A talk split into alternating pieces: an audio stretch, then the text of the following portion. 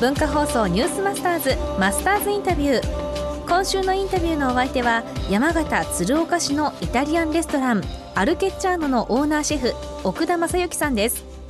親の1億3000万円の負債から魂のスイッチが入りさまざまなお店での猛烈な修行時代を経てふるさと鶴岡に戻ってきた奥田シェフ。ようやく2000年にアルケッチャーノをオープンしました。3日目の今日は開業当時のお話から伺います。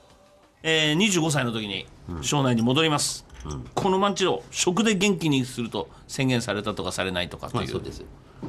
えー、と僕は電車通で鶴岡駅に行ってたので、はい。高校時代はすんごい人がいたのに、25歳で帰ったら誰一人歩いてないんですよ。一っ子一人歩いてない。でこんなに寂しくなっちゃってみたいな。で12月1日にはい。この街を食で元気にするって思ってでも最初用意ドンは鶴岡は何もなかったでしょ？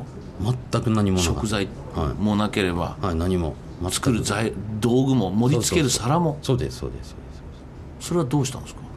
えー、と自分で店をやるんですが150万でアルケッチャーノを開業して皿はね100円ショップの皿で始めたえちょっと待って歩けちゃうのですよ？そうそうそう。150万しかないからワイングラスも全部100円ショップ全部100円ショップ。ウェルカムプレートだけ5000円そうするとみんなウェルカムプレートがいいからその後100円ショップの皿だってみんな気づかなくてこのお皿いいわねって後ろ見るんですよね。ずるいこと やさすがですねでも。どうやってレストランらしくするかそこ喫茶店だったんで。ああそうなんだ、もうもういろんな工夫しました。それでやってってえたまたまメニューも作れなくてメニューを黒板で書いたらそれがメニューがもうあの時アラカルト100種類やってたのですごいレストランがあるってなってでハーブ買うお金もなかったんで結局例えばエストラゴンに似てる葉っぱとかを山に探しに行ってであこのハーブ使えると思ってでそれをハーブにしてったらアウトドアの有名な本に山形の庄内に日本の野草を使いこなす天才シェフがいるとか書かれてただお金がなかったからなんですけど。でもそれが良かったんです。よもうその厳しい場面っていうのはね、多分どんな職業でどんなことをやってる人にもあると思うんですよ、それを乗り切る時はどう何を考ええー、ると厳しい時って完全に八方塞がりになるのでですよね。もう暗闇の中に入っちゃうんですよね、はいはい。で鶴岡でやった時はもう家もサラ金地獄、えー借金だらけ税金も払ってない。なぜか親はあの破産宣告してなかったんで。でその時に鶴岡の食っていう、まあ、一筋のちっちゃい光の点に向かって入ってもうその間いろいろ言われるんですあいつはバカだぜとかフライパン投げられたりいろいろ。でもその間その光にまっすぐ走ってってでこの光に到達したらこの光をパッて開けるとオセロの黒が白にパッて変わるんですよ。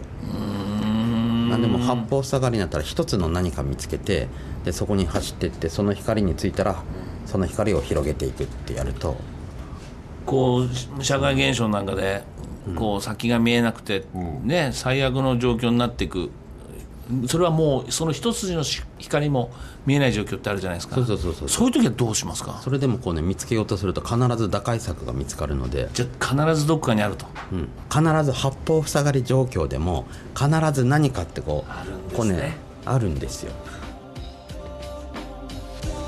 イタリアンレストランアルケッチャーの奥田シェフ。一言ですね必ず光はある。打開策はある。大体お金がないから食材を山に取り行ったらそれが周りが天才シェフがいるってな でも地産地消って言葉が出てくる時のね時代にこの奥田さんなんかはやっぱりエポックメーカーってこの打開していった新しいものに挑戦していった。挑戦者だねやっぱりね。オセロが黒から白に名言ですね。逆はない方がいいね。このマスターズインタビューはポッドキャストでもお聞きいただけます。昨日一昨日の放送を聞き逃したという方文化放送ニュースマスターズの番組ホームページをぜひご利用ください。明日もアルケッチャーノのオーナーシェフ奥田正幸さんのインタビューをお送りします。マスターズインタビューでした